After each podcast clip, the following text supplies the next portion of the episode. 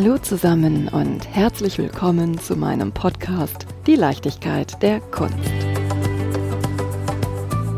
Vor circa 100 Jahren leitete Walter Gropius mit der Parole Kunst und Technik eine neue Einheit die Hinwendung zur Entwurfsgestaltung für die Industrie ein. Über dieses Jubiläum sprechen wir heute nicht. Wir beginnen unseren Ausflug in die Kunst und Technik noch ein bisschen früher.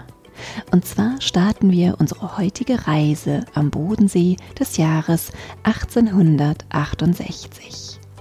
Zu diesem Zeitpunkt gründete sich der Verein für die Geschichte des Bodensees und machte im Jahr darauf seine Sammlung öffentlich zugänglich und war somit die erste Museumsgründung am Bodensee. 1913 erweiterte sogar ein Zeppelin-Kabinett die Präsentation die Geburtsstunde des Zeppelin-Museums in Friedrichshafen. Und genau zu diesem besonderen Kleinod nehme ich euch heute mit. Denn das Zeppelin-Museum beherbergt gleich zwei Sammlungen. Die weltweit größte Sammlung zur Luftschifffahrt und eine Kunstsammlung mit dem Schwerpunkt auf die führenden Künstler der Avantgarde wie Otto Dix oder Willy Baumeister. Somit eint das Zeppelin-Museum Geistes- und Naturwissenschaften unter einem Dach und macht Innovationen in Technik und Kunst erlebbar. Doch bevor wir mehr über die Geschichte des Hauses, den Innenraum der Hindenburg und Künstlerpersönlichkeiten wie Otto Dix näher kennenlernen, möchte ich euch erst meine wunderbare Gesprächspartnerin vorstellen. Dr. Claudia Emmert, Direktorin des Zeppelin Museums. Und nun von Claudia zu Claudia. Magst du dich und deinen Weg in die Kunst und an den Bodensee einmal vorstellen? Hui, eine große Frage. Meine Geschichte an dem Bodensee und meine Geschichte zur Kunst. Ja, meine Liebe zur Kunst ist, glaube ich, schon wirklich sehr alt. Das glaube ich gar nicht, weil du noch gar nicht alt bist. Na, ich habe schon als Kind gerne mit Kalendern gespielt. Es gab ja immer die berühmten Kunstkalender. Mein Vater hat bei Bayer gearbeitet und hat die Bayer Kunstkalender mitgebracht. Und ich habe in meinem Kinderzimmer Galerie gespielt. Das heißt, ich habe immer wieder diese Kalenderblätter neu aufgehängt und habe mir überlegt, welche Bezüge ich schaffen kann. Und ja, meine Mutter hat mich tatsächlich als Kind immer zu den Kinderführungen in die Staatsgalerie mitgenommen. Also so irgendwie war die Staatsgalerie Stuttgart mein Kindergarten, mein erweiterter. Und das war immer sehr, sehr schön. Und insofern habe ich dann tatsächlich beschlossen, nach dem Abitur Kunstgeschichte zu studieren, was meine Eltern erst einigermaßen geschockt haben, weil sie mir eine Karriere als Klofrau vorhergesagt haben. dann aber gesagt haben, wenn du es trotzdem willst, dann mach's. Und ja, und das habe ich gemacht und ich habe es, glaube ich, nie bereut. Macht mir heute Spaß, die Auseinandersetzung mit Kunst. Und wolltest du ursprünglich Galeristin werden oder war dir klar, ich gehe ans Zeppelin-Museum nach Friedrichshafen? Nein. Weil ich auch Technik so toll finde. mir war irgendwie, glaube ich, erstmal gar nichts klar. Ich habe dann Kunstgeschichte und Germanistik studiert und habe dann immer so ein bisschen hin und her gependelt mit meinen Schwerpunkten und dachte erstmal, ich gehe vielleicht in einen Verlag das hat dann nicht geklappt. Dann habe ich promoviert. Das war eigentlich eher verdeckte Arbeitslosigkeit, weil damals nicht so einfach auch eine Stelle zu finden war. Und ich habe dann Führungen gemacht. An der Staatsgalerie relativ viele und auch über den Museumspädagogischen Dienst in Stuttgart war ich dann eigentlich so in allen Museen irgendwie ein bisschen unterwegs. Also wo es Schulführungen gab, Schülerführungen, war ich dabei und habe die dann gemacht. Und darüber habe ich dann meinen ersten Lehrauftrag bekommen an der staatlichen Modeschule. Das war wirklich sehr lustig. Ich bin mit meinem damaligen Freund in unserem Dachkämmerchen gesessen und wir haben schon ziemlich viel Wein getrunken gehabt, weil wir gedacht haben, oh Gott, es steht uns wirklich die Karriere als Toilettenfrau oder Toilettenmann bevor. Wir werden keinen Job bekommen. Und dann hat das Telefon geklingelt und ja, die Dozentin, die damals die Stelle inne hatte, hat mich gefragt, ob ich das nicht machen möchte. Sie würde jetzt weggehen und hätte eine andere Stelle. Und da bin ich erstmal nur in lautes Lachen ausgebrochen, weil ich gar nicht glauben konnte, dass wir gerade so verzweifelt waren. Und dann ruft mich jemand an und bietet mir die Stelle an. Und so ging das dann weiter. Dann habe ich das gemacht, zwei Jahre lang. Aber sag mal, mhm. Mode. Ja, dann war, mein Studium nach dem Studium nochmal tatsächlich Kostümgeschichte, ist ja nochmal was ganz eigenes. Und wir haben das wirklich, ich musste das unterrichten von den alten Ägyptern bis zur Gegenwart. Und da habe ich mich dann reingearbeitet. Es ist total schön und sehr interessant. Und auch wenn ich heute auf mittelalterliche Tafelmalerei schaue, schaue ich nochmal anders hin. So was haben die Schächer an und so. Wie sind sie gekleidet und wie sind sie auch dadurch eigentlich auch sozial gekennzeichnet durch ihre Kleidung. Das war wirklich toll. Ja, und dann hatte ich noch weiter Führungen gemacht, unter anderem bei der Triennale Kleinplastik in Fellbach, der Stadt, in der ich aufgewachsen bin.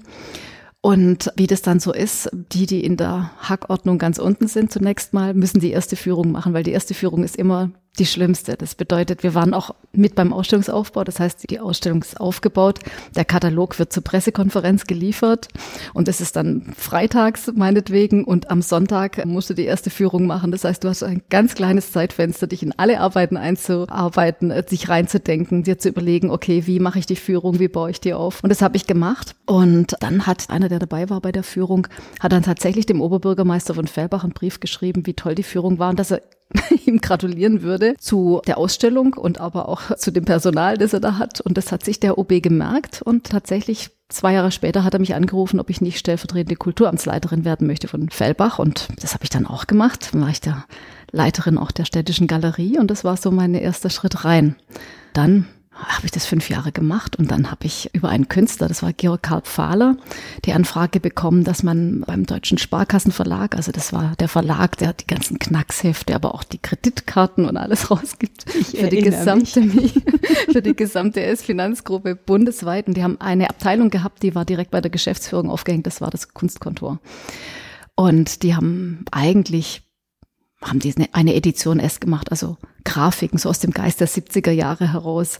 Wir haben diese Betonarchitektur mit vielen Wänden und in den Büros muss irgendwas an die Wände, also hat man Druckgrafiken gedruckt und die hat man da in diese Büros verteilt. So, das war eigentlich die Arbeit des Kunstkontors und dann hat man mich gefragt, ob ich das nicht machen möchte und dann habe ich mir das mal angeguckt. Das war toll. Wir waren dann in Stuttgart-Feingen in einem Flügel der Nähmaschinenfabrik Bursche untergebracht. Das war toll. Man saß inmitten der Kunst und dann war das tatsächlich so Galeriearbeit eher, aber natürlich für die S-Finanzgruppe. Also das war dann schon ein weites Feld und ich habe das zehn Jahre lang gemacht und es hat mir wahnsinnig viel Spaß gemacht, tatsächlich durch ganz Deutschland zu fahren und in verschiedenen Städten Kunst am Bau und Kunst im öffentlichen Raum zu machen. Also ich bin heute noch stolz, wenn ich nach Frankfurt reinfahre und ich fahre dann vorbei an einem Drückepferdskulptur vor einem Rechenzentrum der S-Finanzgruppe und dann ist das von Delbrücke und de Moll und das haben wir gemacht über einen Wettbewerb. Das ist wirklich toll. Oder in Hagen eine Skulptur von Heinz Mack und so. Also wirklich, das war eine tolle Zeit, zehn Jahre lang. Eigentlich nicht ganz zehn Jahre lang, weil dann kam irgendwann mal die Finanzkrise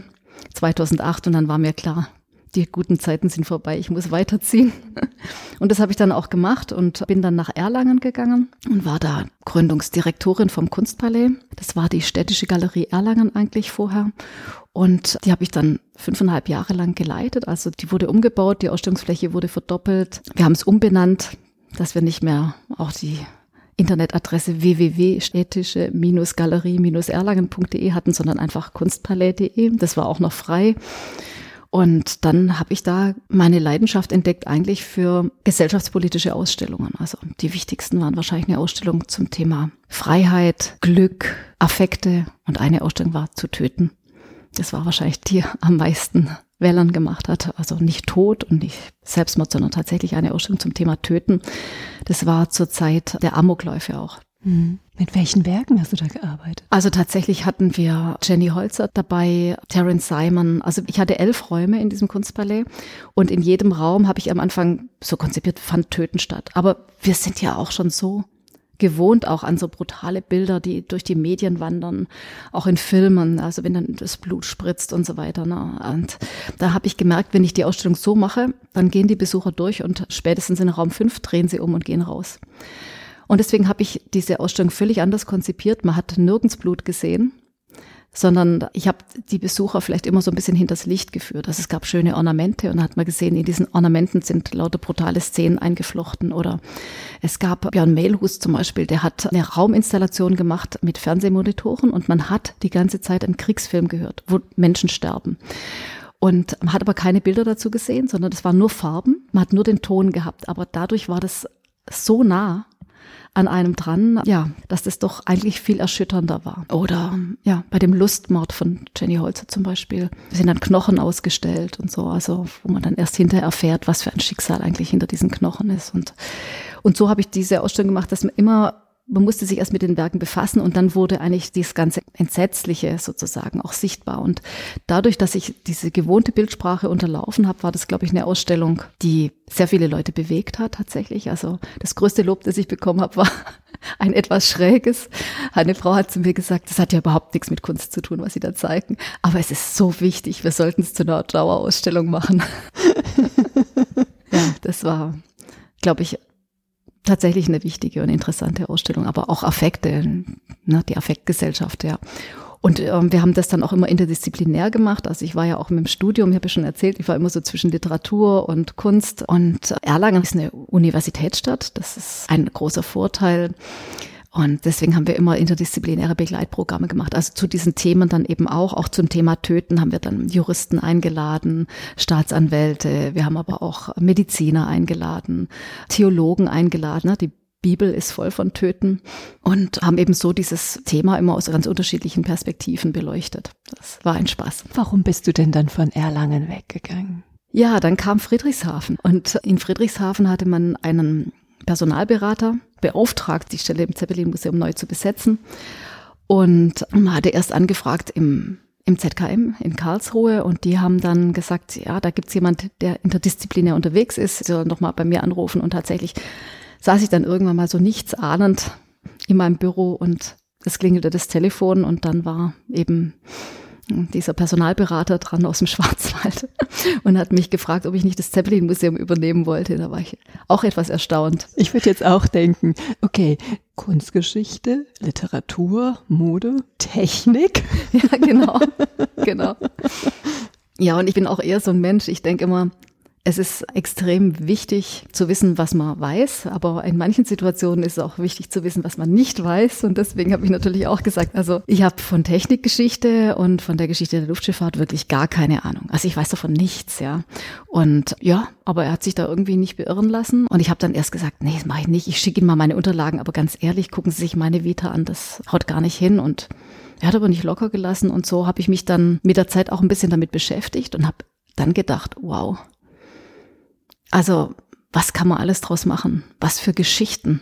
Ja, wie, was für Geschichten? Also diese, in Friedrichshafen liegt der Boden voll mit Geschichten. Und dann habe ich mir das Museum nochmal angeguckt. Ich kannte das tatsächlich, ich war 1996 zur Eröffnung schon da und habe mir das alles mal angeguckt, aber hätte natürlich nie gedacht, dass ich da irgendwann mal hingehe.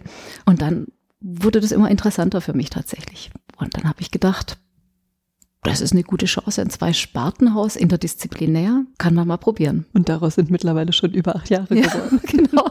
Das ist kein Probieren mehr. ja, genau. Inzwischen ist es kein Probieren mehr. Nein. Und es muss ich auch sagen, habe ich nie bereut und macht Spaß bis heute tatsächlich. Mal angenommen, jemand bringt jetzt mit Friedrichshafen nicht ganz so viel in Verbindung. Klar, Bodensee, Nähe zu Österreich, Schweiz. Was sollte man denn über Friedrichshafen wissen, um dieses Haus zu verstehen? Man sollte tatsächlich vielleicht die Geschichte kennen. Ja, Friedrichshafen war ja ein Bauerndorf, wenn man so möchte. Ist eigentlich aus zwei Bauerndörfern irgendwann zusammengeführt worden. Und es gab in Konstanz Graf Zeppelin, der die Luftschiffe bauen wollte. Und in Konstanz hat man ihm keinen Raum dafür gegeben. Aber in Friedrichshafen hat man dann gesagt, gut, wenn du da eine Industrie hochziehen möchtest, wenn du das tun möchtest, dann bieten wir hier dir den Raum komm doch hierher und mach das hier. Und dann hat er eben angefangen.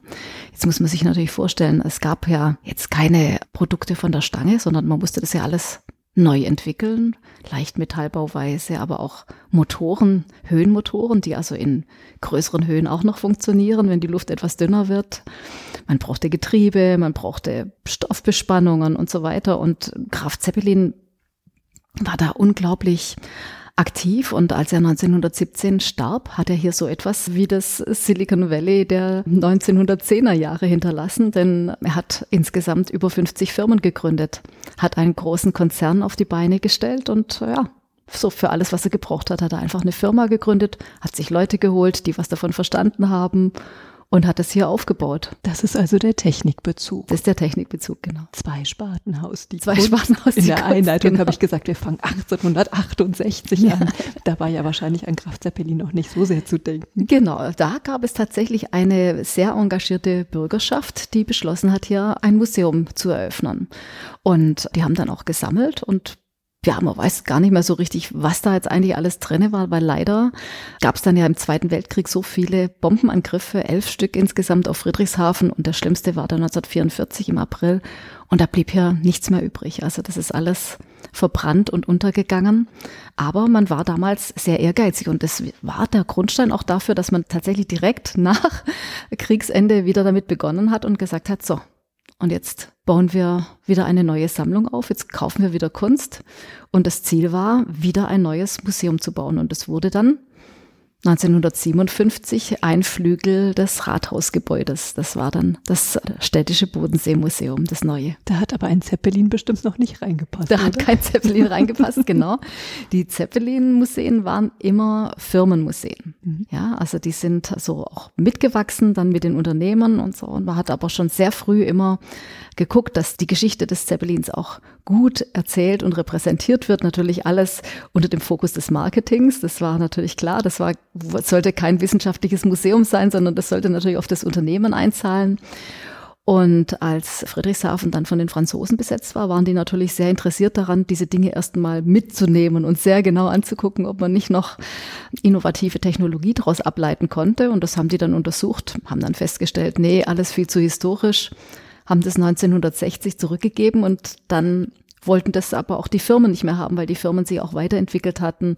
Die hatten dann mit Luftschiffbau und sowas nichts mehr zu tun. Und insofern war dieses Museum auch nicht mehr oder diese Exponate waren nicht mehr interessant für sie. Und was macht man dann in so einem Fall? Man schenkt es der Stadt. Und die Stadt hatte dann noch 200 Quadratmeter übrig unter dem Dach des Rathauses. Und da hat man dann das Zeppelin-Museum eingerichtet und oder die Zeppelin-Abteilung im Städtischen Bodenseemuseum. Und das fand dann so einen Anklang, dass in den 1980er Jahren über 100.000 Menschen durch die Kunstabteilung getrampelt ist nach oben und das Dach, um sich Zeppelin-Geschichte anzuschauen. Und das ging irgendwann mal nicht mehr. Der Andrang war zu groß, dass man dann gesagt hat, okay, es muss ein eigenes Museum her. Und dann gab es eben hier den Hafenbahnhof. Das Zeppelin-Museum war ja mal ein Bahnhofsgebäude und die Bahn hat es in den 80er Jahren aufgelassen und dann hat man das gekauft und hat gesagt, okay, dann machen wir hier das Zeppelin-Museum rein. Also das hieß dann eben Zeppelin-Museum. Man sieht schon, die Gewichtung hat sich umgedreht und heute ist es tatsächlich zwei Drittel Zeppelin und ein Drittel Kunst. Warum spielt denn Friedrichshafen für die Kunst so eine wichtige Rolle? Ich glaube, man empfand sich hier als eben eine moderne Bürgerschaft dann. Also das war schon wichtig, auch Kunst zu haben. Man stand ja immer auch ein bisschen in Konkurrenz zu so Reichsstädten wie Ravensburg und so und wollte da auch ein bisschen mithalten. Und deswegen, glaube ich, war die Kunst sehr, sehr wichtig. Und sie ist es eigentlich auch bis heute tatsächlich für die Bürgerschaft. Ist es natürlich identitätsstiftend, ist das Luftschiff, aber dass es eine Kunstsammlung gibt, ist bis heute sehr wichtig für die für die Friedrichshafener. Glaubst du auch, es könnte auch etwas mit der Nähe zu der Schweiz zu tun haben und naja, die Angst der entarteten Künstler in Deutschland zu bleiben, so haben sie vielleicht schnell eine Fluchtmöglichkeit oder reime ich mir gerade was zusammen? Das war tatsächlich auch ein, sagen wir mal so, man hat sofort beschlossen, nach dem Zweiten Weltkrieg tatsächlich Regionalkunst zu sammeln. Und wir haben hier in der Region drei Schwerpunkte. Und zwar einmal im Mittelalter, also es gab in Memmingen zum Beispiel die Striegelwerkstatt, aber auch Ulm war natürlich mit der Ulmer Schule, mit Mulcher und so weiter, war das natürlich ein Hotspot auch des damaligen Kunstgeschehens oder die Werkstatt Striegel hat auch damals schon Altäre und Skulpturen und auch Malereien exportiert bis nach Italien. Also das war wirklich eine berühmte Werkstatt und auch eine sehr erfolgreiche Handelswerkstatt. Und insofern hat man Mittelalter gesammelt und in der Barockzeit gab es ja hier die Oberschwäbische Barockstraße. Und die Oberschwäbische Barockstraße hat dazu geführt, dass man eben auch viel Barockkunst dann gesammelt hat in Friedrichshafen. Das ist also der zweite Schwerpunkt. Und der dritte Schwerpunkt ist genau wie du gesagt hast. Es kamen während des Dritten Reichs unglaublich viele Künstler an den Bodensee, um dort die Nähe zur Schweiz zu suchen. Das heißt also, die galten im Dritten Reich als sozusagen entartet und suchten auch ein Stück Sicherheit hier am See. Also es war Otto Dix, es war aber auch Max Ackermann, Willi Baumeister war hier, Erich Heckel war hier und viele andere mehr. Und diesen Schatz hat man natürlich auch genutzt. Das heißt also, wir haben hier in Friedrichshafen 420 Werke von Otto Dix zum Beispiel in der Sammlung. Und wir haben 127 Werke von Max Ackermann. Wir haben einige Werke von Willi Baumeister und so weiter. Und das war natürlich auch noch ein wichtiger Aspekt in der Kunstsammlung. Also es ging so dreigleisig, denke ich mal, dann tatsächlich voran. Dann würde ich ja gerne mit dir einen Rundgang durch das alte Bahnhofsgebäude unternehmen.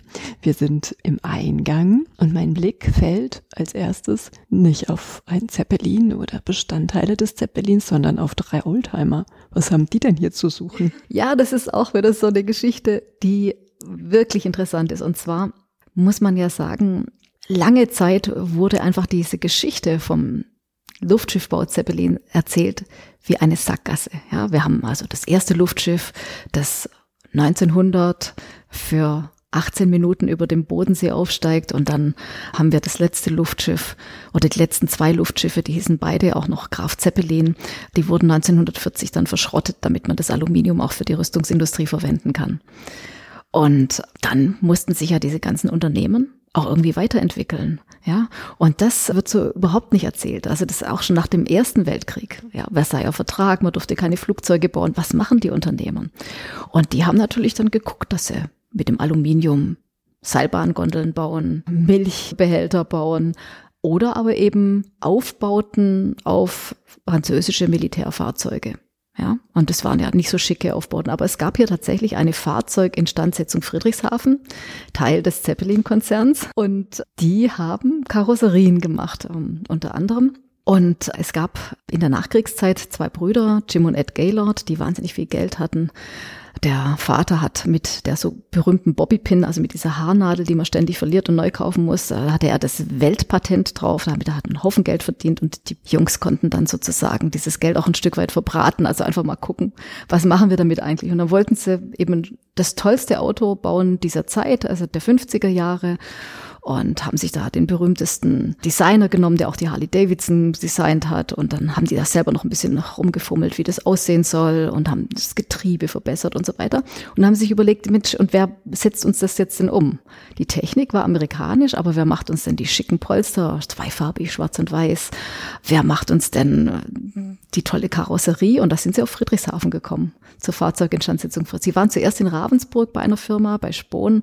Da waren sie nicht zufrieden. Dann haben sie in ihrem Zorn dieses eine Fahrzeug auch verschrotten lassen, diese Einzelanfertigung, die bestimmt auch nicht besonders günstig war, und sind dann eben zur Fahrzeuginstandsetzung Friedrichshafen gegangen und haben dann ein Auto karossiert. Und das ist dann der Gaylord Gladiator, beziehungsweise der Zeppelin Gladiator sollte das mal werden, als Firmenbezeichnung. Man wollte also eine neue Marke aufbauen, aber das Auto war so teuer, dass man leider überhaupt keine Bestellungen bekommen hat, obwohl man dieses Fahrzeug auf so vielen Messen präsentiert hat und alle fanden es toll, aber alle fanden es eben einfach auch furchtbar, furchtbar teuer. Es war doppelt so teuer wie ein Flügeltürer Mercedes SL aus der gleichen Zeit. Und das wollte dann doch keiner, niemand aufwenden. Ein bisschen nachvollziehbar. Ja, genau. Und so kam dieses Auto dann, nachdem ein Sammler mich angeschrieben hat, wollen Sie den Gaylord Gladiator kaufen? Und ich erst gedacht habe, Gott, oh Gott, ich habe erst so an Opel Manta, was ist das denn? Weil wir haben ja auch die Tuning-Messe in Friedrichshafen.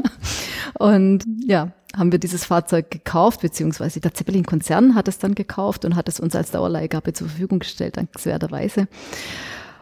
Und wir haben natürlich noch auch aus dem alten Zeppelin-Konzern, also Graf Zeppelin hat ja viele Firmen aufgebaut, er hat immer geguckt, dass er gute Leute bekommt und so hat er eben auch Karl Maybach hergeholt und der für ihn dann eben Motoren gebaut hat, der sich dann irgendwann mal selbstständig gemacht hat und auch Autos gebaut hat. Deswegen haben wir auch noch einen Maybach Zeppelin hier stehen, ein Auto aus dem Jahr 1938, also auch wirklich sehr schön. Man kann an den beiden Beispielen sehen, wie sich doch die Vorstellung von einem Automobil geändert hat, von der Kutsche hin zu einem Pkw, vom Fahren lassen hin zum selber Fahren. Also sehr, sehr schön. In nur 20 Jahren. In nur 20 Jahren, genau. Wenn ich jetzt meinen Blick nach oben richte, dann werde ich von einem großen silbernen Luftschiff-Teil empfangen. Ja, genau.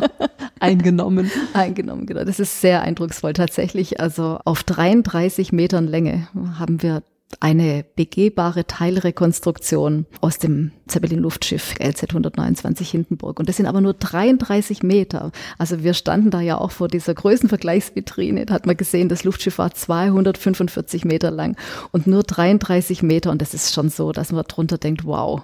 Ja, imposant. Imposant, genau. Also es war wirklich so, ich glaube, wenn der Zeppelin hier über Friedrichshafen gefahren ist und angekommen ist, ich glaube, der hat das ganze Dorf verschattet, ja. Also das war wirklich ein, ein, ein Riesending. Ja. genau, genau. so ein Riesenteil und das ist wirklich sehr eindrucksvoll tatsächlich, wenn man das sieht, ja. Das ist der Nachbau der Hindenburg, die auf tragische Weise in Flammen aufgegangen ist. Genau, richtig, die eigentlich nur ein Jahr lang existiert hat. Also man hat sie fertiggestellt 1936 und das erste Jahr lief perfekt. Da ist die immer planmäßig zwischen Friedrichshafen oder beziehungsweise Frankfurt dann auch und New York hin und her gefahren. Und dann war der erste Flug im Jahr 1937, tatsächlich am 6. Mai. Und deswegen waren auch in New York wahnsinnig viele Journalisten da, weil es einfach so das Willkommen war nach einer Winterpause. Also das Luftschiff kommt zum ersten Mal wieder. Und es war an dem Tag furchtbar schlechtes Wetter. Das Luftschiff hatte schon wahnsinnig Verspätung auch und konnte dann nicht landen wegen des schlechten Wetters, ist also nochmal über New York auch eine Runde gefahren, ist dann in den Süden runter, auch nochmal eine Schleife. So langsam ging dann auch schon das Benzin aus für die Motoren. Das heißt also, man musste irgendwann mal landen, dann hat es sich auch noch der Wind gedreht. Und das Luftschiff musste nochmal aus einer anderen Richtung auf den Landeplatz zufahren. Und ja, und als man eigentlich schon fast unten war und die Halteseile, weil das Luftschiff war ja leichter als Luft, ne? also man musste die letzten Meter dann immer noch tatsächlich das Luftschiff nach unten ziehen und äh, das Halteseil schlug auf dem Boden auf und dann erst hat sich irgendwas entzündet, also entweder war es ein Funke, der über das ähm, nasse Tau sozusagen, als es auf dem Boden aufkam, sich dann nach oben weiterentwickelt hat. Oder aber es war tatsächlich so, dass, äh, was auch viel vermutet wird, eigentlich von, auch von der Luftschiffbau Zeppelin, dass äh, bei dem Wendemanöver das etwas scharfkantig war, weil er einfach auch schnell landen wollte, weil ihm eben auch das Sprit allmählich ausging. Das eines der verspannten Seile sozusagen gerissen war, dann in ein Gasballonnet ein Loch eingeschlagen hat und dann Wasserstoff ausgetreten ist und wenn sich Wasserstoff mit Sauerstoff vermischt, ist es selbstentzündend und so kam es dann zu dem Unglück, bei dem dann 36 Menschen ums Leben kamen. Wie viele Menschen waren an Bord? Also diese Fahrt war nicht ganz ausverkauft, die Rückfahrt wäre ausverkauft gewesen, die dann ja natürlich nicht mehr stattfand.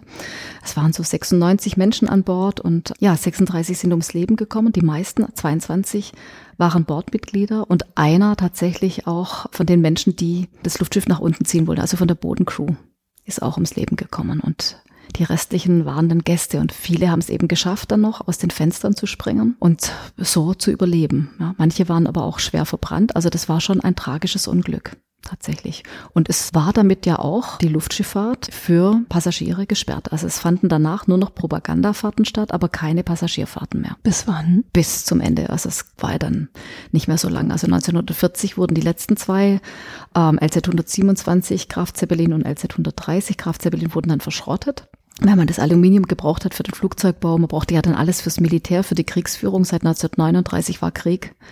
Und da war es mit den friedlichen Fahrten, ja, dann wäre es sowieso zu Ende gewesen. Wie kam es überhaupt dazu, dass Graf Zeppelin auf die Idee gekommen ist, ein Luftschiff zu bauen? Das ist ja jetzt nicht so ganz liegt nicht so auf liegt der Hand. Nicht so auf der genau. Hand. Ich baue jetzt mal ein, ein lenkbares Luftschiff. Für x tausend oder Millionen Euro, Euro ja, genau. D-Mark damals noch. Mark, Mark, genau, Mark ne? Ja, er war ja ein Militär. Er hatte irgendwann mal den Kaiser kritisiert und wurde dann unehrenhaft entlassen, was ihn sehr belastet hat. Da war er 50 Jahre alt. Und er war während der Sezessionskriege tatsächlich mal in die USA gereist und hat sich dann angeguckt, wie so die Kriegsführung ist. Damals ist man mit Ballonen aufgestiegen, um zu schauen, wo der Feind sitzt, damit man ihn besser treffen kann. Und da wurde ihm klar, dass der nächste Krieg aus der Luft gewonnen wird. Und deswegen wollte er lenkbare Luftschiffe machen. Denn Ballone steigen ja auf, gehen mit dem Wind und gehen irgendwo wieder runter. Das ist nicht planbar und nicht lenkbar. Aber er wollte ein lenkbares Luftschiff haben. Und so entstand dann 1874 eine erste krakelige Zeichnung, Gedanken zu einem Luftschiff. Und dann ist er dran geblieben und hat wirklich, ja, Konstrukteure hergeholt und hat geschaut, wie kann man das machen. Womit ging es los? Gab es da auch einschneidende Erlebnisse, vielleicht Momente des Versagens, des Hinwerfenwollens oh. oder des Geldmangels? Ja, klar. Also das gab es natürlich beständig. Also Graf Zeppelin hatte schon Geld, aber vermögender war seine Frau. Und ja, muss noch mal sagen, also er wollte ja das ja machen, dass das Luftschiff militärtauglich ist und das Militär und auch der Kaiser, die haben ihn am Anfang nicht ernst genommen mit seinen Versuchen und die Luftschiffe sind ja dann auch immer wieder verunglückt, wie das eben so ist, wenn man Technologien entwickelt. Man muss sich daran gewöhnen, dass man sehr oft scheitert, bevor man dann irgendwann mal Erfolg hat. Und so war das natürlich auch. Und heute überhöht man das so etwas, weil man sagt, okay, scheitern, besser scheitern, das ist sozusagen das gräfliche Scheitern. Ja, also immer nach einem Scheitern nochmal besser werden. Aber gut, das ist natürlich so leicht gesagt, ne?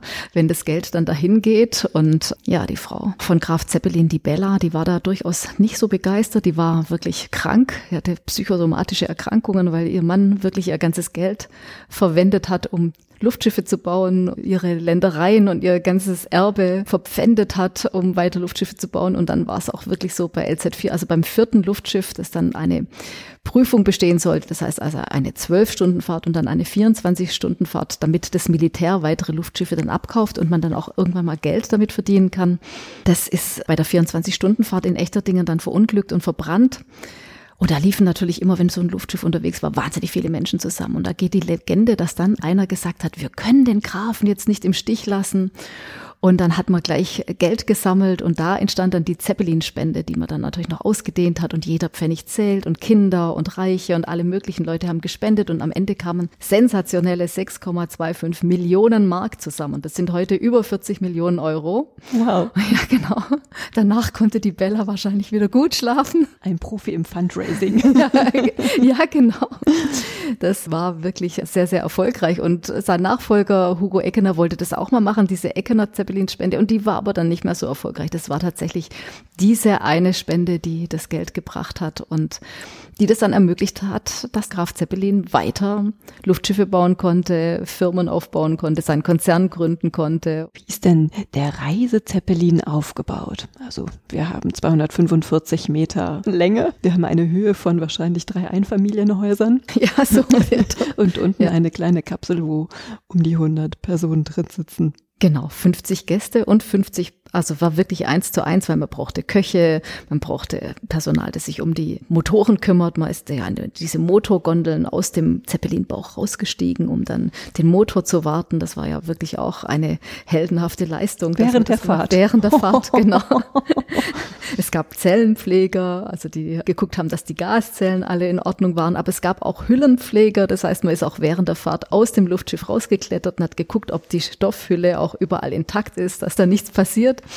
Und ja, bei der Hindenburg waren die Aufenthaltsbereiche für die Gäste, also für die Kunden, waren im Bauch. Das heißt, die Schlafzellen waren in der Mitte, da hat man also kein Fenster gehabt oder sowas und man konnte auch nicht so gut lüften. Und auf der einen Seite gab es dann tatsächlich einen großartigen Salon, wo man gespeist hat und auf der anderen Seite gab es dann einen Salon, wo man ja sich aufgehalten hat, geplaudert hat, Cocktails getrunken hat, Musik gehört hat. Es gab eine Zeit lang auch einen Aluminiumflügel, der da drin stand, um die Leute dann zu unterhalten, weil man war ja dann doch auch nach New York zweieinhalb Tage unterwegs. Da wollte man auch nicht, dass die Leute, die so viel Geld bezahlt haben, sich irgendwie langweilen. Das heißt, es gab immer sehr gutes Essen, es gab immer was zu trinken und es gab auch immer ein Unterhaltungsprogramm. Konnte man denn da gut kochen? Ja, da konnte man auch gut kochen. Es gab die besten Zutaten, die man immer mitgenommen hat. Es gab eine riesige Küche, es gab tolle Speisekarten. Also man hat sich immer wirklich ein Drei-Gänge-Menü überlegt. Das Ganze wurde dann auf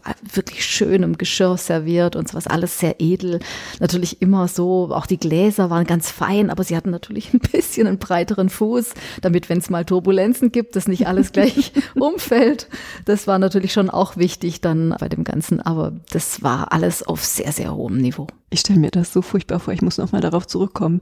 Dieser Gedanke, dass man während der Fahrt diese kleinen Leiterchen runterklettert. Ja. Ist da eigentlich mal was passiert? Weißt du da was? Also es ist niemand verunglückt. Also die waren dann natürlich schon auch geübt. Und ja, als Zeppeliner hieß es immer, man muss klein, dünn und zäh sein. Also man durfte auch nicht viel wiegen.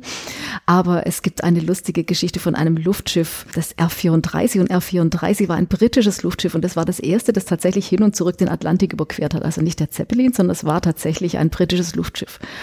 Und das war im Jahr 1919 und die Crew hatte eben keine Küche an Bord. So, ne? Das war natürlich alles sehr, sehr einfach und war darauf ausgelegt, dass man schnell hin und wieder zurückkommt und möglichst wenig Gewicht hat.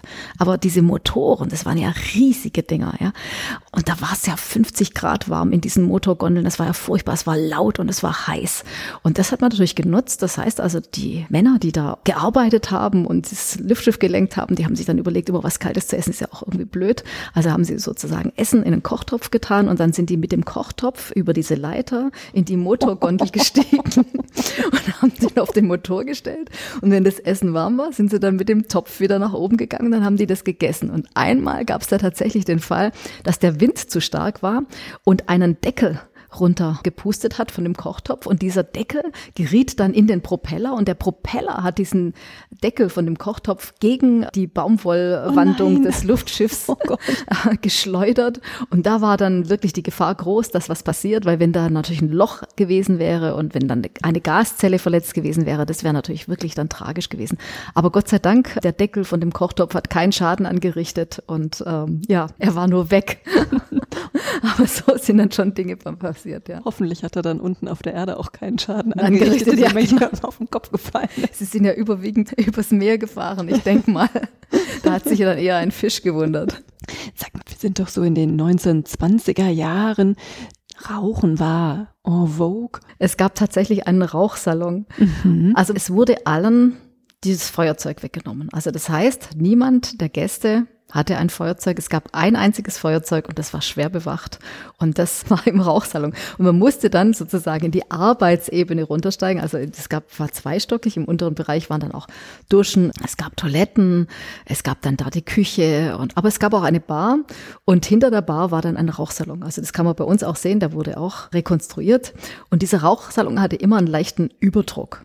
Ja, dass einfach nichts von außen in den Rauchsalon reinkommt, sondern eher etwas raus. Und da musste man also immer die Türe zumachen und da mussten dann die Herren sich sozusagen anmelden und sind dann begleitet in diesen Rauchsalon bekommen. Man hat ihnen die Zigarre oder wie auch immer die Pfeife angezündet und dann durften sie dort rauchen. Aber außerhalb dessen war es natürlich wirklich überhaupt nicht gestattet. Das wäre viel, viel zu gefährlich gewesen. Weißt du eigentlich, was damals ein Ticket gekostet hat? Das war wahnsinnig teuer. Also das hat 1500 Mark gekostet in eine Richtung und man muss sagen, sagen, das war dann schon fast das Jahresgehalt eines Arbeiters. Das heißt, es waren wirklich nur die sehr, sehr reichen Menschen die sich das leisten konnten. Oder aber natürlich, und da waren die natürlich immer sehr geschickt auch, im Zeppelin-Konzern.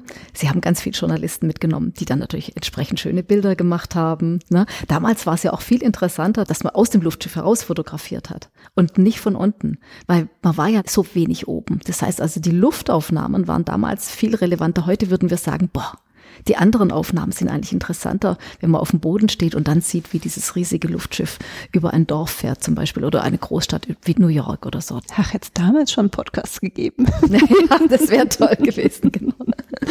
Ja. Hast du dich eigentlich auch schon mal mit einem Zeitzeugen unterhalten können? Ich könnte mir vorstellen, so ganz viele gibt es ja nicht mehr. Da gibt es wirklich nicht mehr viele, aber ich hatte wirklich das große Glück, da war ich ganz neu im Zeppelin Museum. Das war, glaube ich, noch 2014 oder Anfang 2015. Also ich war ganz frisch da. Da kam ein älterer Herr und der war wirklich schon so, ich würde mal sagen, um die 90 oder so. Und der wollte unbedingt noch einmal hierher kommen und auch die Hindenburg, so die Rekonstruktion besichtigen, denn er hat es erzählt, dass er mit dem Luftschiff als Kind unterwegs war. Und zwar hat seine Mutter, und das klingt heute wirklich sehr beeindruckend. Seine Mutter hat zu ihm gesagt, Mensch, jetzt wirst du bald eingeschult und wenn du dann in der Schule bist, dann können wir überhaupt nicht mehr so richtig in den Urlaub fahren.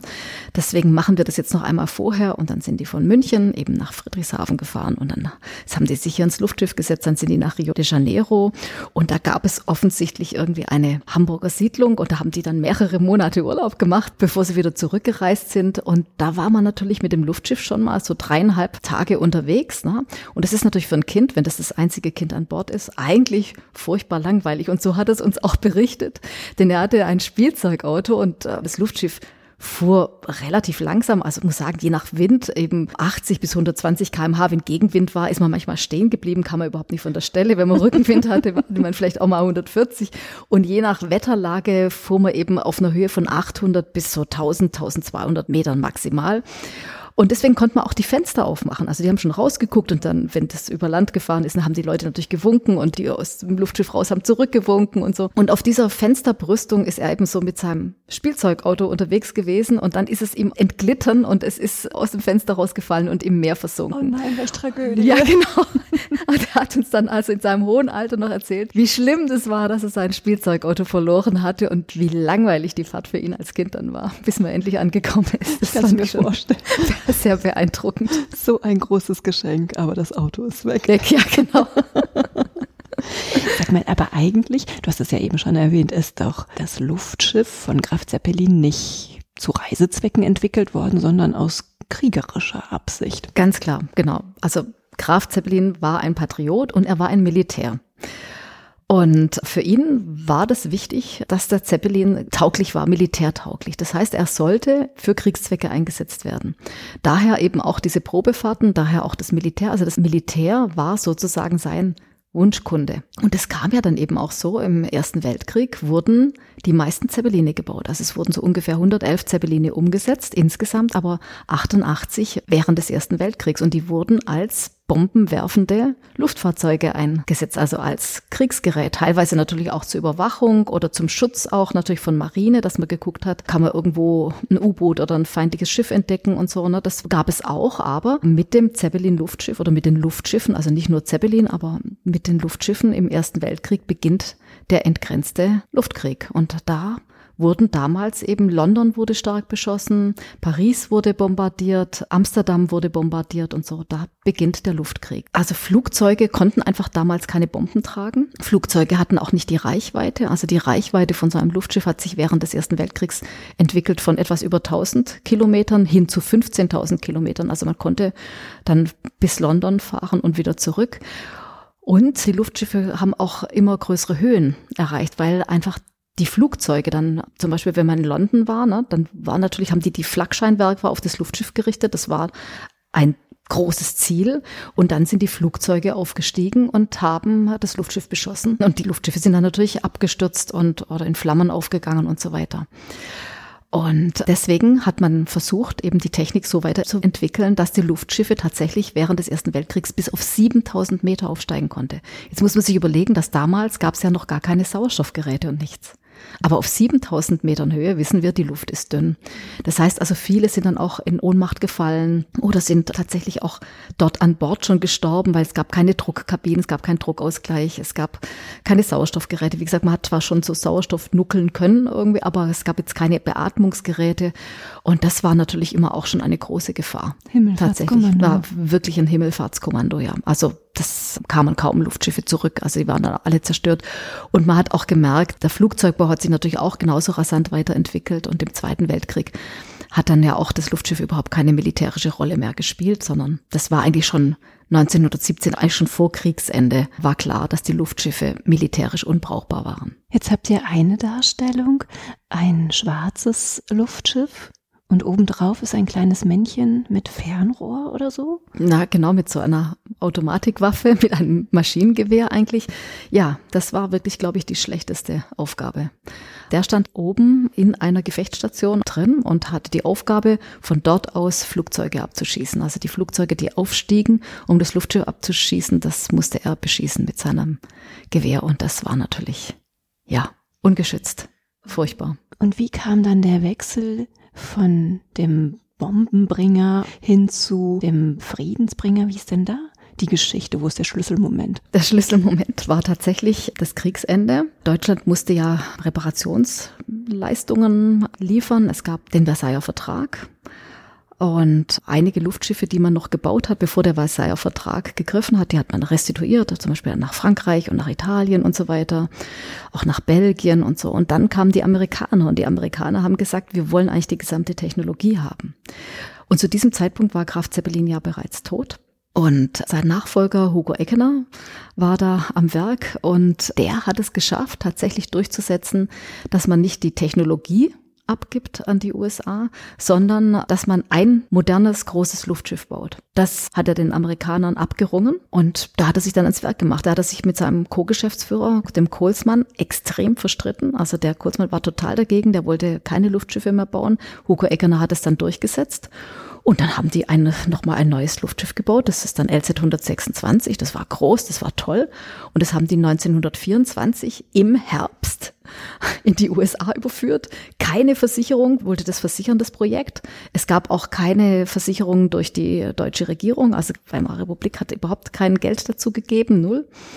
Und dann hat er das ganze Firmenvermögen aufs Spiel gesetzt und ist im Herbst rüber. Also es gibt Aufnahmen, wie der hier aufsteigt mit seinem Luftschiff. Also Hugo Eggener ist mitgefahren mit dem Luftschiff und ist im Bodenseenebel verschwunden. Also hat er noch gewunken und dann war es weg.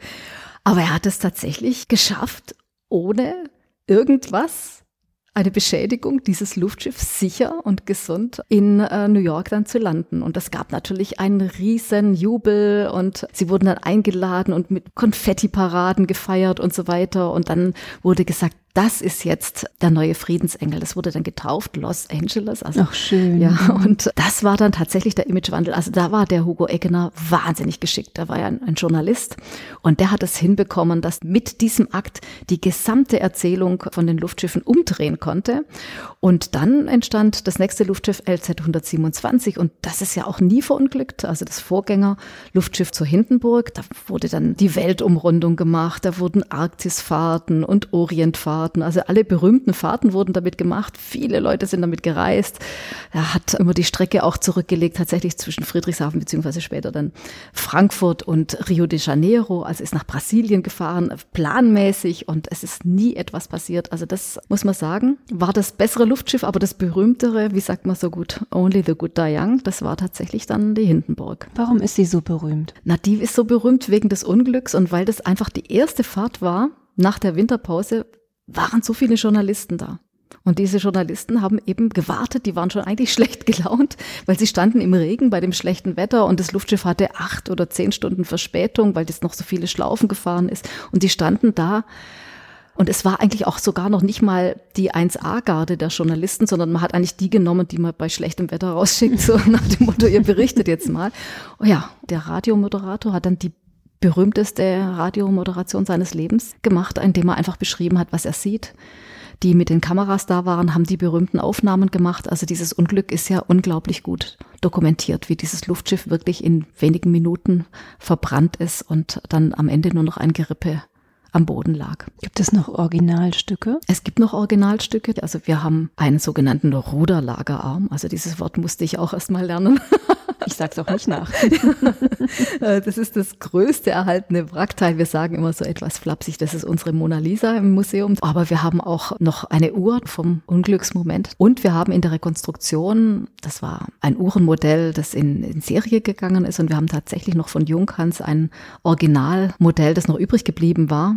Und das haben wir in die Rekonstruktion eingebaut. Also diese Uhr, die man in der Rekonstruktion sieht, ist tatsächlich von 1936 und so haben wir beide Stücke. Und das Unglück war dann das Ende? Das war das Ende für die Passagierluftschifffahrt, ja. Also Wasserstoff war ja in diesen Ballonets, war ja kein Helium oder so, sondern es war damals immer immer in jedem Luftschiff Wasserstoff. Und das war einfach leicht entzündlich und das hat man gesagt, das Risiko darf nicht mehr eingegangen werden. Insofern war die Passagierluftschifffahrt zu Ende. Was der Nationalsozialismus noch gemacht hat, waren dann Propagandafahrten zu den Olympischen Spielen. Da fuhr dann das Luftschiff drüber oder bei den Reichsparteitagen. Da hat man das dann noch genutzt. Aber 1940 wurden dann, wie gesagt, die letzten beiden LZ 127, das tapfere Luftschiff und LZ 130, das man danach noch fest fertiggestellt hat, wo nie Passagiere mitgefahren sind. Die zwei Luftschiffe hat man dann abgewrackt und dann war das Ende der großen Zeppeline. Und heute also ab und zu sehe ich ja mal eins am Himmel. Ja, es gibt in Friedrichshafen tatsächlich noch welche. Und nicht nur in Friedrichshafen, muss man sagen. Es wurden auch mehrere Luftschiffe in die USA verkauft. Die Luftschiffe sind aber wesentlich kleiner. Also die sind 73 Meter lang, also im Vergleich zu 245 Metern ist es natürlich wesentlich kleiner. Es passen nur so zwölf Passagiere mit an Bord und diese kleinen Luftschiffe, die gibt es tatsächlich noch in Friedrichshafen. Da gibt es in der Nähe vom Flughafen einen Hangar, einen Zeppelin-Hangar. Und das ist wirklich ganz, ganz toll. Da kann man dann auch eine Rundfahrt machen, die dauert dann so eine halbe Stunde oder eine Dreiviertelstunde oder eine Stunde. Also je nach Budget kann man sich das dann überlegen und dann fährt man über den Bodensee, man fährt nach St. Gallen oder man fährt nach Konstanz und kann das dann nachempfinden, wie das war. Hast du es schon mal gemacht? Ich hatte tatsächlich das Glück, ja, ich bin einmal mitgefahren und das war wirklich toll. Muss man sagen, es lohnt sich schon, weil einfach man fährt viel langsamer. Man ist nicht so hoch wie im Flugzeug, man ist also jetzt vielleicht so 300 Meter hoch oder so. Ne? Man kann also sehr gut sehen, was da am Boden ist und man fährt so ganz gemütlich. Man wird so im Wind gewogen auch. Das ist sehr, sehr angenehm. Es ist so ein bisschen wie Schnorcheln. Schöner Vergleich. Das ist wirklich sehr angenehm. Also kann ich jedem nur empfehlen, wenn er irgendwann in Ruhestand geht und ganz viele Leute Geld sammeln für ein Geschenk, dann sollte das gerne für einen Zeppelin-Rundflug sein, weil ich glaube, das vergisst man tatsächlich nicht. Das ist wirklich toll. Was ich auch nicht vergessen werde, ist der Rundgang durch eure Kunstsammlung. Ja. Hier legt ihr einen großen Fokus auf die Provenienz der Bilder. Ja. Man könnte sagen, es ist auch eine Dauerausstellung. Ja. Vielleicht magst du mal ein paar Worte sagen zu der Kunstsammlung des Hauses. Ja, die Kunstsammlung ist, haben wir schon besprochen, so eben ähm, eine junge Kunstsammlung. Sie wurde eben erst nach 1945 aufgebaut. Und zunächst hat man gedacht, na ja, da sind wir ja sicher. Wir müssen gar keine Provenienzforschung machen, weil die Provenienzforschung sich eigentlich schwerpunktmäßig um Museumszugänge gekümmert hat zwischen 1933 und 1945. Als man eben viel geraubt hat, enteignet hat von jüdischen Mitbürgerinnen und da haben sich Museumsdirektoren auch beteiligt und da gingen viele Dinge eben auch an Museen. Insofern ist es auch die Verpflichtung der Museen heute, dieses Unrecht wieder gut zu machen. Also da gibt es eine Washingtoner Erklärung, die haben 44 Länder unterzeichnet und auch die Schweiz und Österreich, also überall, wo diese Werke eben dann Eingang gefunden haben, die haben sich alle verpflichtet, diese Werke zurückzuerstatten, wenn man merkt, dass einer Familie enteignet wurde. Ja, und bei uns haben wir erst gedacht, ach ja, nach 45 war ja alles vorbei im Großen und Ganzen, aber das war ja nicht so. Wir haben schon drüber gesprochen, dass viele Kunsthändler nach 45 hier an den Bodensee kamen, weil sie eben die Nähe zur Schweiz gesucht haben, wie zwischen 33 und 45 manche Künstler, die eben von den Nazis verfolgt oder verfemt wurden.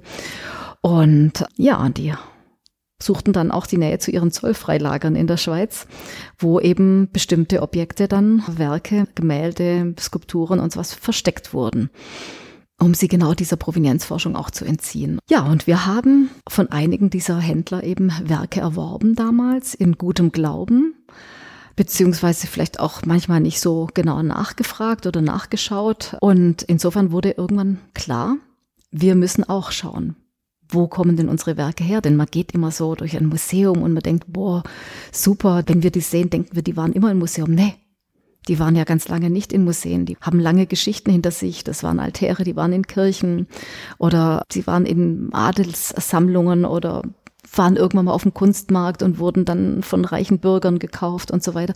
Das macht man sich ja gar nicht klar, was für eine Geschichte diese Kunstwerke auch schon hinter sich haben. Und die haben wir dann tatsächlich aufgearbeitet ab 2016 und haben unsere Ergebnisse in einer Ausstellung Eigentum verpflichtet, eine Kunstsammlung auf dem Prüfstand gezeigt und zeigen das bis heute. Also wie du richtig gesagt hast, diese Sammlung ist inzwischen eine Sammlungspräsentation eigentlich, weil sie so wichtig ist und weil sie auch einige Geschichten erzählt, die sehr tragisch und traurig sind und wo wir dann einfach auch den Menschen Zeit geben wollten, die da betroffen sind, familiär Zeit geben wollten, aus den USA nach Friedrichshafen zu reisen, um zu sehen, wie wir mit diesen Geschichten umgehen. Ihr habt eine ganz spannende Ausstellungsgestaltung.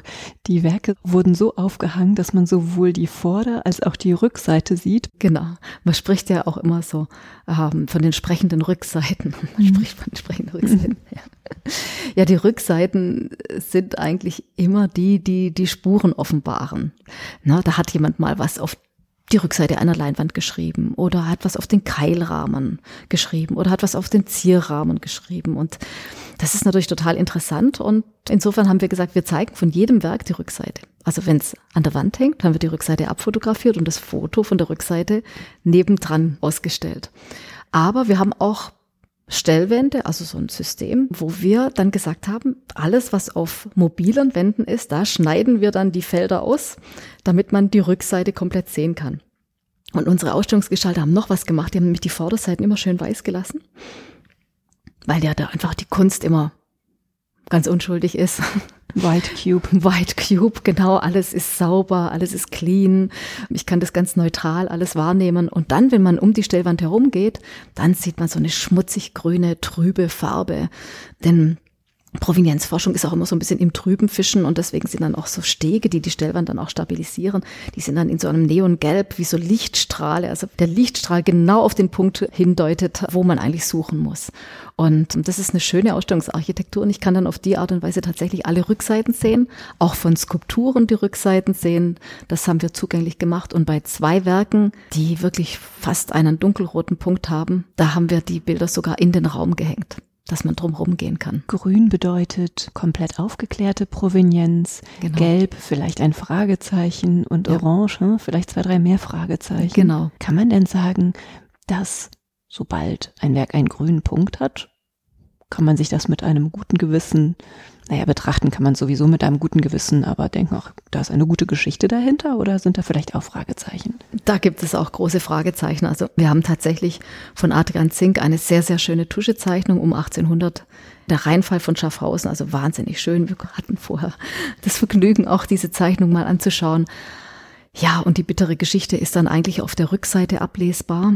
Da haben wir einen, einen kleinen Stempel und der zeigt eine Heublume und das ist wie so ein Ex Libris, also wie so ein ja, ein stolzes Besitzerzeichen. Also der Sammler Karl Heumann hat eben diesen kleinen Heublumenstempel auf alle Werke aufgebracht, die er gekauft hat. Es war ein Banker in Chemnitz und war sehr kunstaffin, war jüdisch, hat aber eine Christin geheiratet, ist dann schon 1906 oder 1907 zum Christentum übergetreten.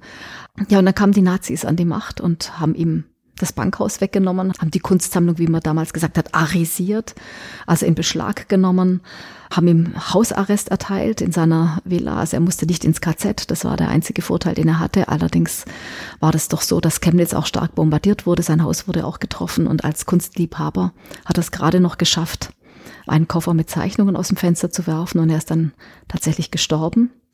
Und insofern ist es natürlich ein tragisches Schicksal. Die Kunstbestände hat man tatsächlich an seine Familie restituiert. Er hat zwei Söhne, der eine lebt in der Schweiz, der andere in New York. Also die leben beide nicht mehr in Deutschland, aber man hat ihnen die Kunstsammlung zurückgegeben. Das heißt also auch dieses Blatt, was wir gekauft haben, wurde damals restituiert und wurde dann in den 50er Jahren in einem Auktionshaus in Stuttgart versteigert. Das konnten wir nachvollziehen. Daher der grüne Punkt, alles sauber, aber eben hinter dem Blatt eine sehr tragische Unrechtsgeschichte. Dann habt ihr ein Werk mit einem grünen Punkt, Kunsthändler Wolfgang Gurlitt. Ja, da klingen die Ohren. Das stimmt. Genau, das war Wolfgang Gurlitt, der uns dieses Werk verkauft hat. Das ist eine Darstellung des eines barmherzigen Samariters und ist von Karl Kaspar gemalt worden. Und Karl Kaspar war ein expressionistischer Künstler und wurde natürlich von den Nationalsozialisten verfemt, also wurde als entarteter Künstler auch verfolgt. Ja, und dann kaufen wir das von Wolfgang Gurlitt. Und Wolfgang Gurlitt war der Cousin von Hildebrand Gurlitt. Hildebrand Gurlitt war natürlich stark verstrickt tatsächlich in diese ganzen Raubkunstgeschichten.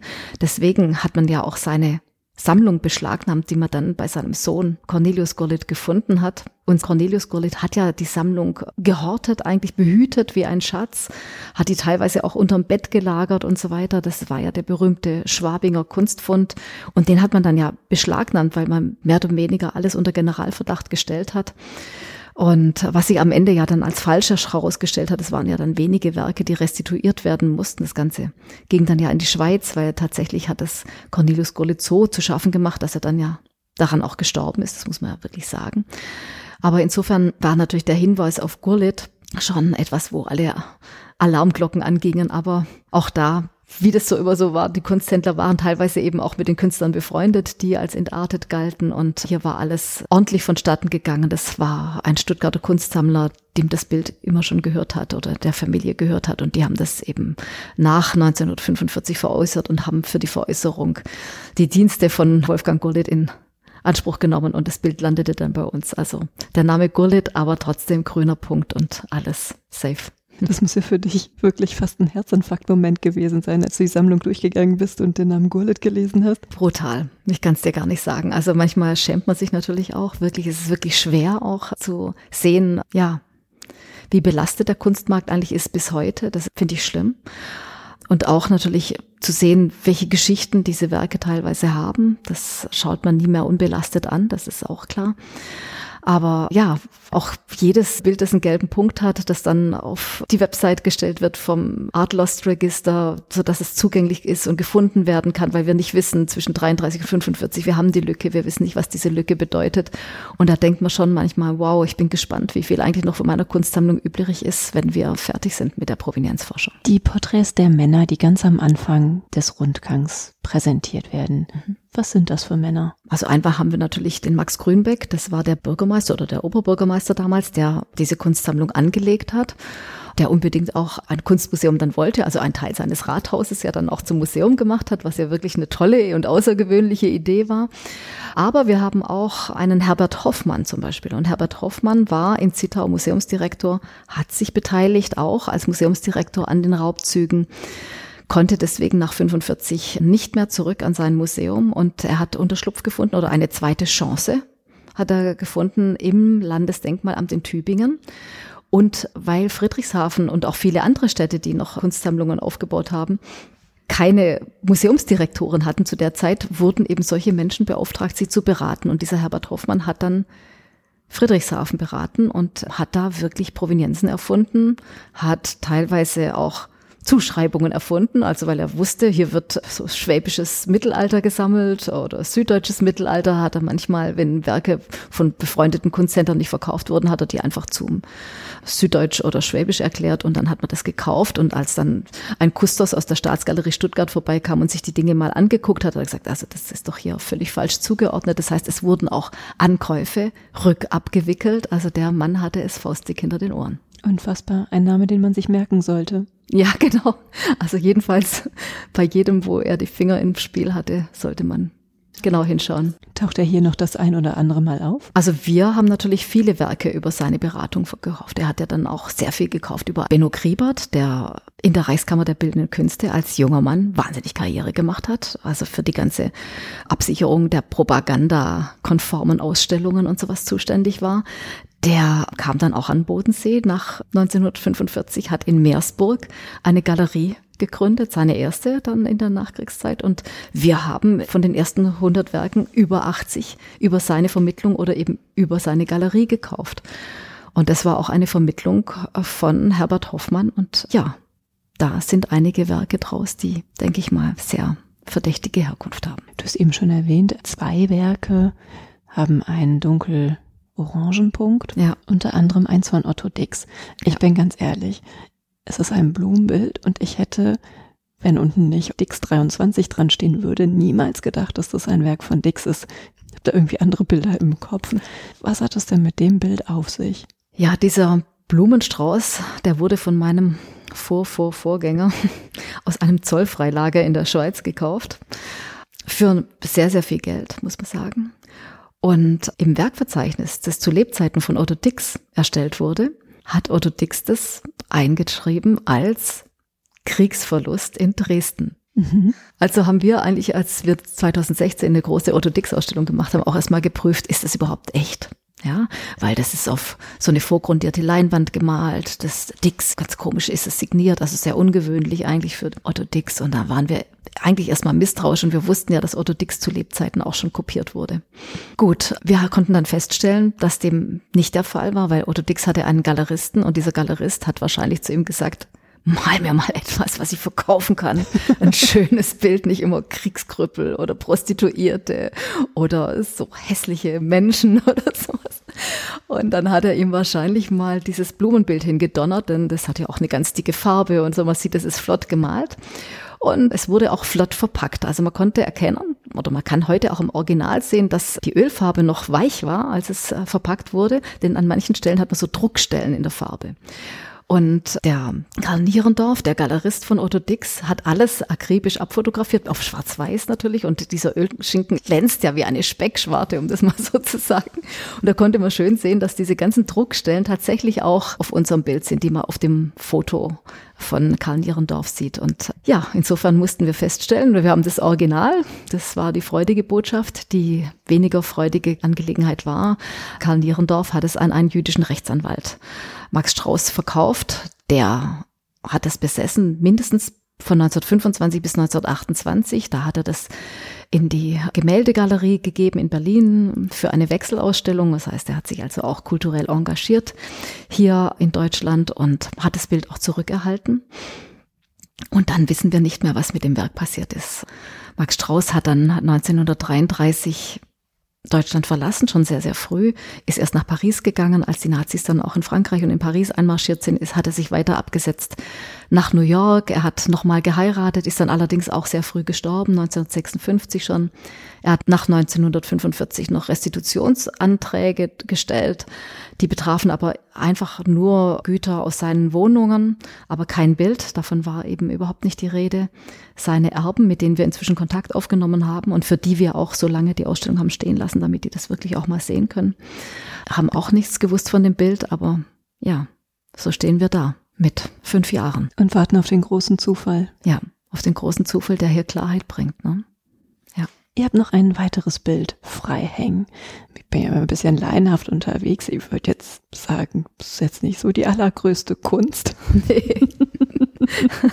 es wirkt wie um 1500, aber ich will mich da auch nicht so festlegen. Warum ist dieses Bild hier in dem Haus und warum hat es diese prominente Stelle?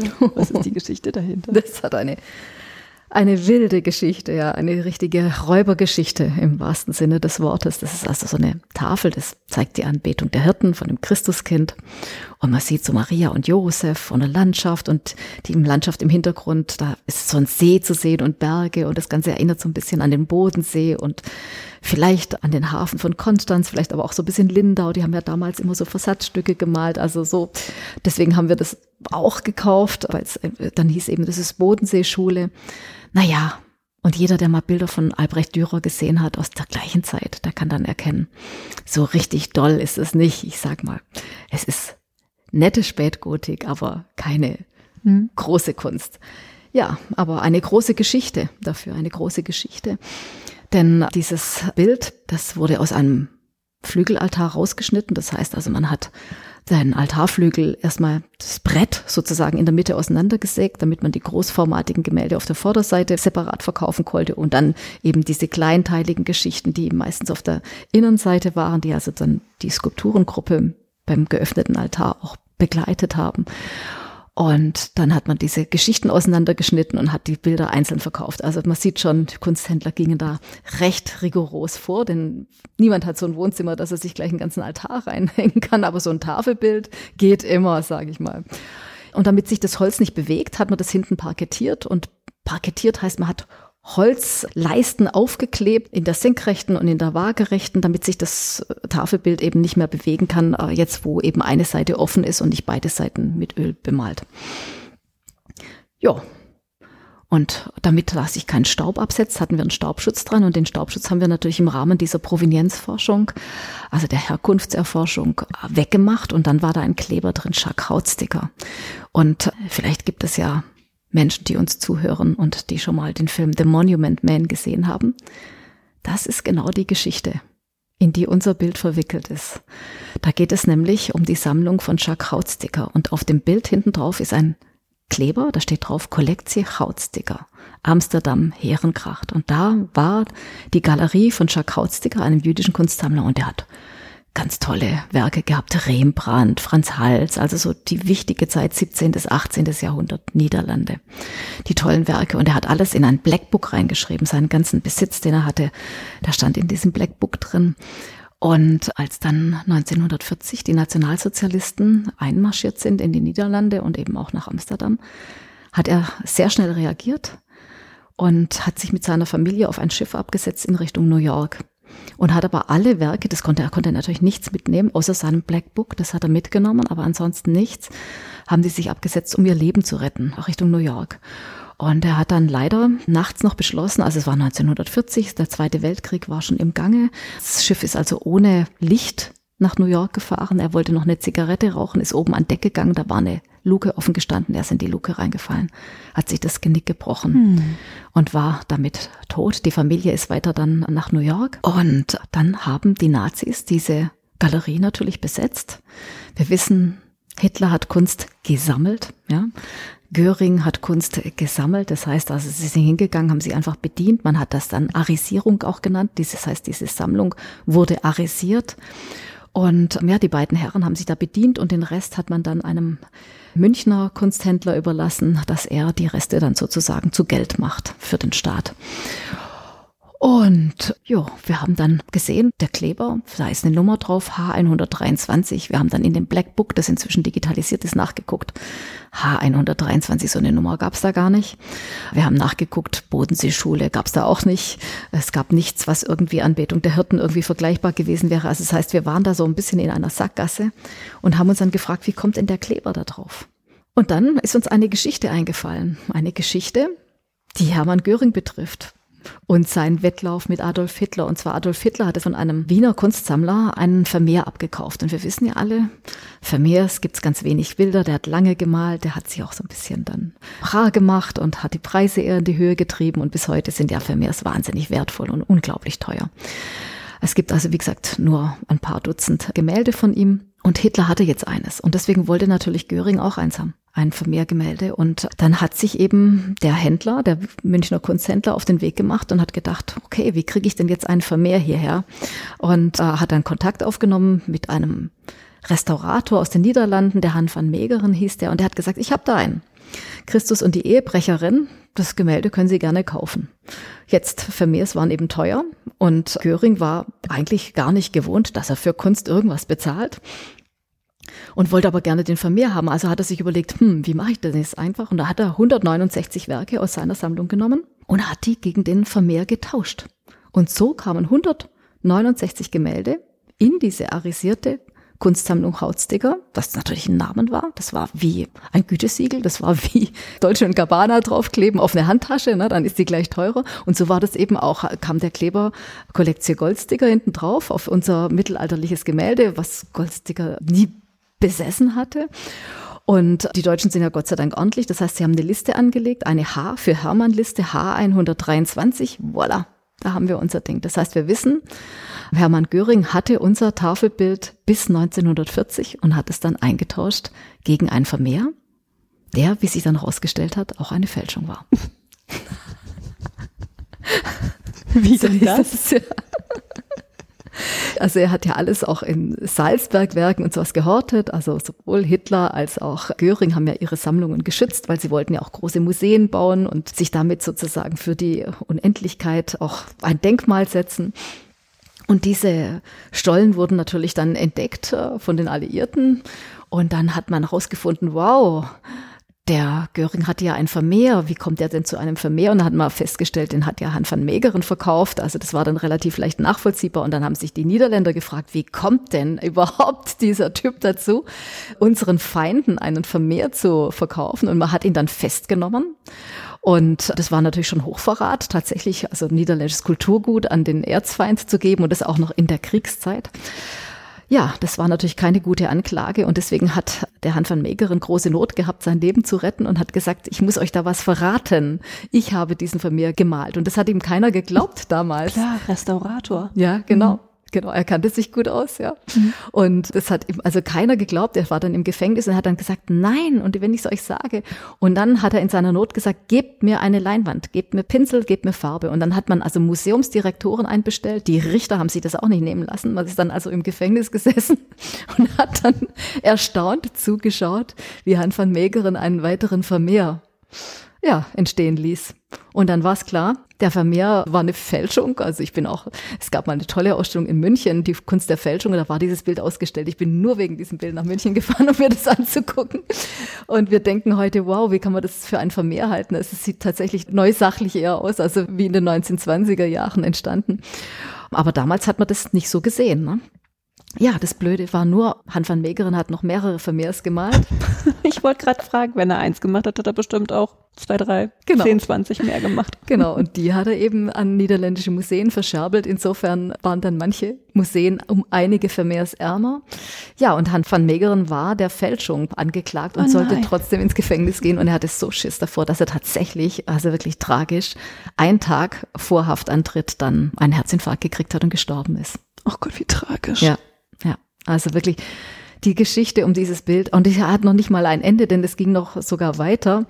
Denn unser Tafelbild kam irgendwann wieder auf den Markt und war dann in Amsterdam in einer Auktion. Und wir haben ja schon gesagt, die Qualität war nicht so toll. Mhm. Also wurde das sozusagen auf dieser Auktion nicht verkauft. Und jetzt kommt wieder Herbert Hoffmann ins Spiel, also dieser Mensch aus Tübingen, der da seine zweite Chance bekommen hat. Und der hat gesagt, ihr müsst es unbedingt kaufen. Also das ist total teuer, aber es lohnt sich, denn es ist nicht nur Bodenseeschule ja, mit der Bodenseelandschaft im Hintergrund, sondern das hat dem Hitler gehört. Und der wollte das für das Führermuseum in Linz.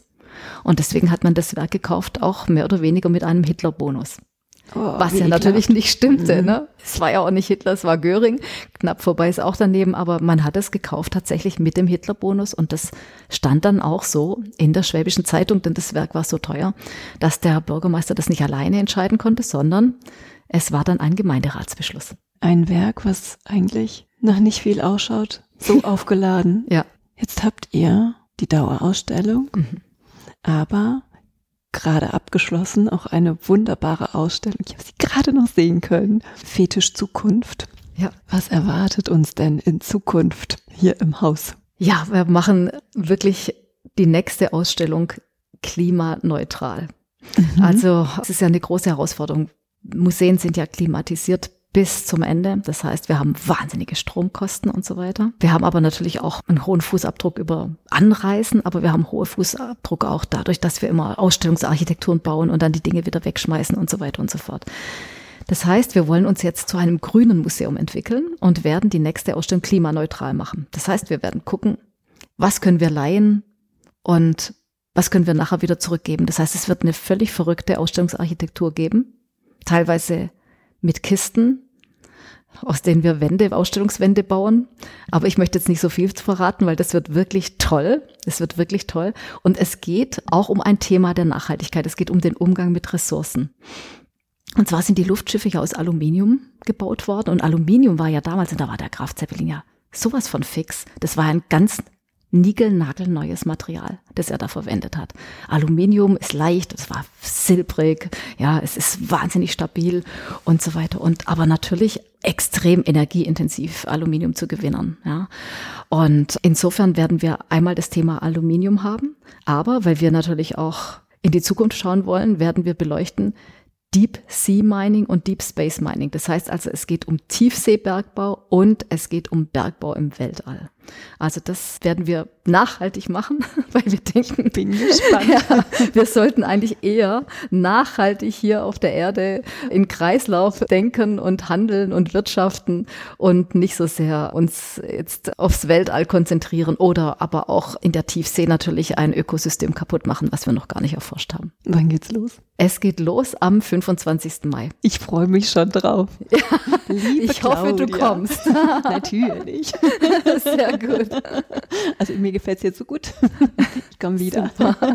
Freue ich mich sehr. Liebe Claudia, ganz herzlichen Dank für deine tolle Führung durch diese zwei Sammlungen mit den Ausblick und auch das Kennenlernen deiner Person. Es war mir ein Fest. Vielen Dank. Ich danke dir. Es hat mir wahnsinnig viel Spaß gemacht. Mir auch.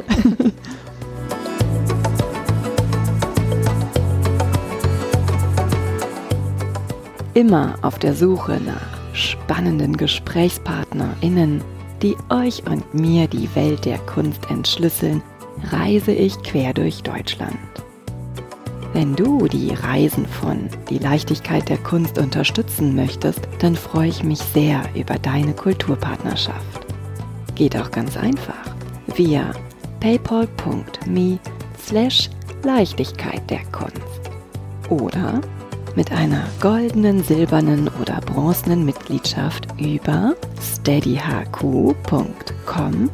slash die Leichtigkeit der Kunst. Bedanken möchte ich mich von ganzem Herzen bei allen Hörenden, die bereits die ein oder andere Reise unterstützt haben. PS, ihr möchtet mehr über die Leichtigkeit der Kunst erfahren und mal einen Blick hinter die Kulisse werfen? Dann habe ich einen Tipp. Tragt euch in den Newsletter bei steadyhq.com slash die Leichtigkeit der Kunst ein. Ihr habt Fragen, Anregungen und Feedback? Dann schickt mir gerne eine E-Mail an claudia at die Leichtigkeit der Kunst.de. Und wenn ihr mögt, dann freue ich mich sehr über euer Like und eine Bewertung. Ihr möchtet weitere Informationen? Dann schaut auf meiner Website unter www.dieleichtigkeitderkunst.de. Und nun von Herzen Dank.